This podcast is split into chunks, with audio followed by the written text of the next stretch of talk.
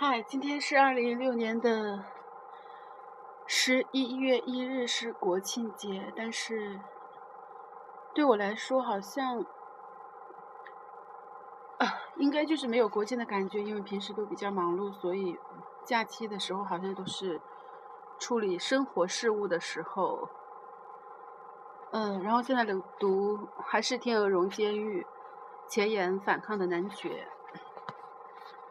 米克洛什·哈拉茨蒂不无讽刺地嘲讽自己为异议者，他嘲弄自己，因为他天生就是爱唱反调的人。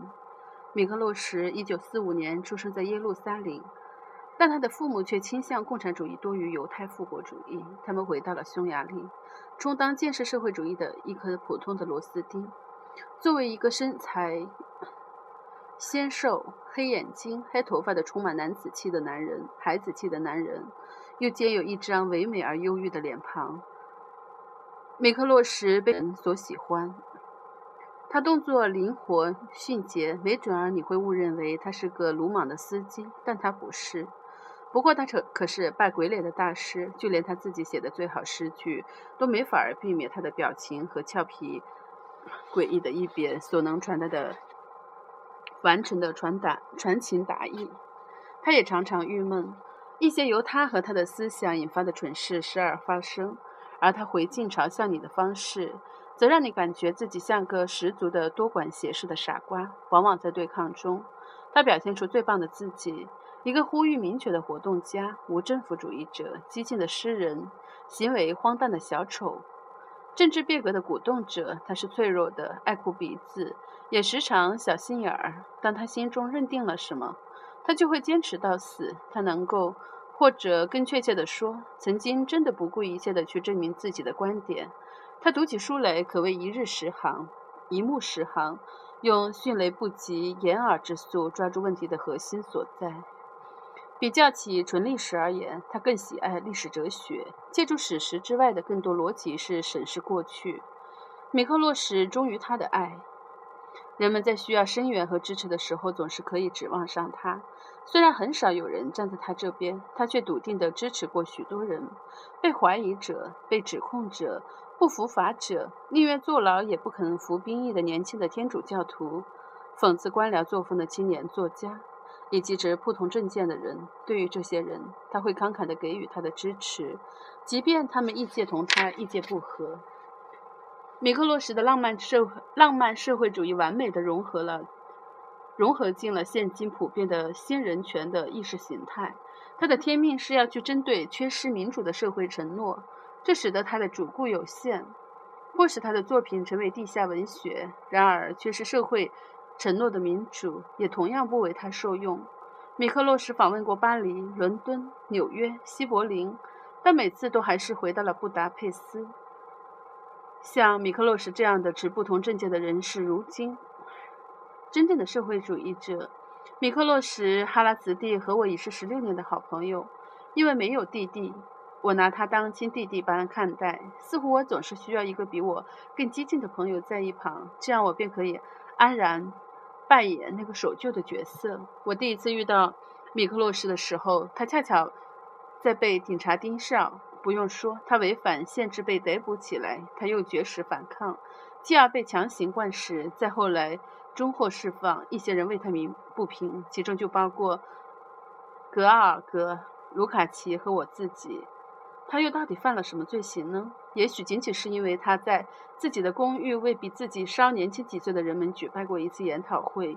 与会的一个女孩的父亲是个高官，他揭发米克洛什。共产主义自愈和培养出他自己的意见者。他的书《工人国家的工人》制造出一个全国性新闻。一个哲学专业的大学生，同时是出入头角的诗人和政治歌曲作词人，近来被大学除名。去到一家工厂里工作了一年，观察记录了他的工作经历。他把文本拿给一个出版商和一些朋友，并另有十一份打印的手稿在城内流通。这些素材棒极了。作为一个案例研究，它无疑是一流的，简洁有力、尖刻。一天傍晚，我们一群人正在聚会。早上六点钟，有人按门铃，这是警察前来搜索的讯号。米奇·米克洛什的昵称被列为嫌疑人。后来，工人国家的工人被宣布定性为颠覆国家、鼓动骚乱的言论，米奇因此被捕。我头一个被问叫去讯问，紧接着他们又搜查了我的公寓。我被指控企图偷与米奇的手稿出警。之后，由于我自己的部分日记也有颠覆国家的嫌疑，我也被列为嫌疑人。虽然如此，我后来还是只作为证人出庭。我们家的老清洁工，老清洁工作证，我的柜子是锁好的。我们家的老清洁工作证，我的柜子是锁好的，因此不论是我九岁的女儿，亦或是我的妻子，都不可能读到我的日记，否则的话，我也将面临起诉。这些事件都发生在一九七三年，时值匈牙利改革狂潮。米奇被正式指控，许多同情者为他作证，对他的审判也成为国际新闻。记者，国际新闻。记者们蜂拥而至，西方的匈牙利语广播电台争相转播。布达佩斯的知识分子们由此得知了米克洛什的名字，流言蜚语也因草因飞草长。与此同时，好事找上了我们这群人。好事找上了我们这群人，后左翼分子，后嬉皮士，先锋艺术家，行为艺术家，社会学家，后现代的电影人，符号学家，以及在每一个时尚又危险的潮流中勇猛试验的年轻人们。此后，这一波令人惊奇、充满魅力的人群中的绝大多数都被驱散到了世界的各个角落。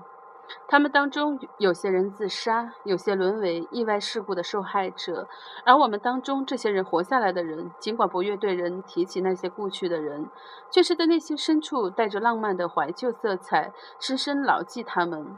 在他的书里，在他被调查的过程中，在他的审判会上，米奇都表现得非常的高贵。他是个处理窘境的专家。有一次，他在游行时被拖向警车，米奇像一个拒捕的。经验的、拒捕的经验丰富的老抗议者，任由自己在人行道上被拖着走。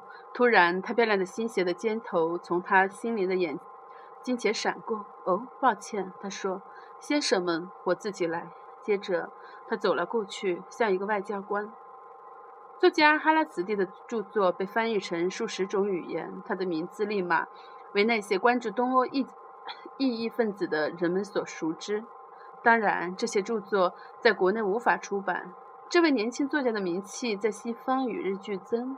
然而，在他自己的家乡，他却是个地地道道的无名小卒。只有在青年艺术家俱乐部这种由共产主义青年组织赞助和布控诱饵的地方，渴望互相结识的年轻艺术家们经常光顾。在那儿，米克洛什被视为一个名人，一个反抗的男爵。他也是领袖同盟的成员。可以肯定的是，老领袖们，老领袖们打眼瞄着他，暗含恼怒。那小个子的英俊小伙儿是谁呢？谁在那儿指手画脚的批评嘲笑我们？难道又是那个哈蒂茨哈拉茨蒂？是的，是他，是他，又是他。有一点可以肯定，不会有国内出版社愿意与哈拉茨蒂签版署出版合同。通常。不可能文学的作者可以反观到可能文学的性质。如果我的作品是不可能的，米奇沉思的自言自语，可能的作品又是什么样子的呢？这个淘气的小男孩被老师罚站在角落里，冷眼反观那些还坐在位子上的好学生们。待在角落里的小男孩，这个天生的异议者，他心里琢磨着我身上到底缺少什么。他们知道什么我不知道的东西？他们是如何叫？自我与现实相妥协的呢？成为一个可能的作家需要怎样的代价？此前在题为《知识分子通向阶级力量》德与伊万·塞勒尼合著的书中，我试图探讨知识分子如何成为国家社会主义的一个独立阶级。阶级。该理论认为，在国家社会主义中，审查制度乃是固有的组成部分，它是文学合法性和建设性的元素。审查制度事实上为二十世纪七十年代中期的社会情绪所鼓舞，正逐渐被权力精英征用。征用，我们得出结论：共产主义的实现是一个系统工程，维护其存续不单单是依靠警察的力量。布拉格之春刚刚过去，波兰的团结工会还未见端倪。然而，匈牙利的异议者运动正在蓬胖勃勃的萌芽中，米奇就是其中的活跃分子，一个被查禁的危险的危险的角色。他的选择无形中也为他提供了一个战略高度。在这个有利地形上，他人的行为尽收眼底。这个不再年轻的异议者注意观察其他人是如何调整他们的整个行为及世界观，以获得他们的合法性。他所看到的是比自我约束、自我回撤、自我戕害更为高级的做法。那已经可谓是一种创造性的精神气质，一种对国家中心主义的自我同化。审查制度不仅仅是一天驱魔的祝福，它是一派完整的宗教，国家的宗教。它从系统内部自我生发出来，到如今，它已经成为一种生命的血液。缺少了它，什么都别想生存成长。在国家社会主义中，人们不去不会讨论作家的自由，只会讨论作家的责任。那些谈论自由的人被视作是不负责任的。在米奇的新书里，他的书写口吻似乎是，似乎他是御用作家的良心。可如此惯大的良心不可能存在，唯一的可能是。米奇决定，表面上有时候以一种御用作家的口气续写一部这样的探讨神神查的美学、泄露统治者内心秘密的地下文学。哈拉茨蒂的讽刺里蕴含了一个激进残酷的图景：如果国家社会主义真的成为了世界文明，那么世界将会变成什么样子？它会像儒教在古代中国或者基督教在中世纪欧洲的胜利一样吗？也许他脑海里浮现的出的场景更接近于奥威尔在一九八四中的描写。哈拉茨蒂的噩梦很简单：如果国家社会主义不断扩张，每一种意义都会被邀请入伙，哪里还能有怀疑的声音？陈肉小丑揭示了马戏团导演驯兽和维护剧团秩序的治理理念。与此同时，他意识到。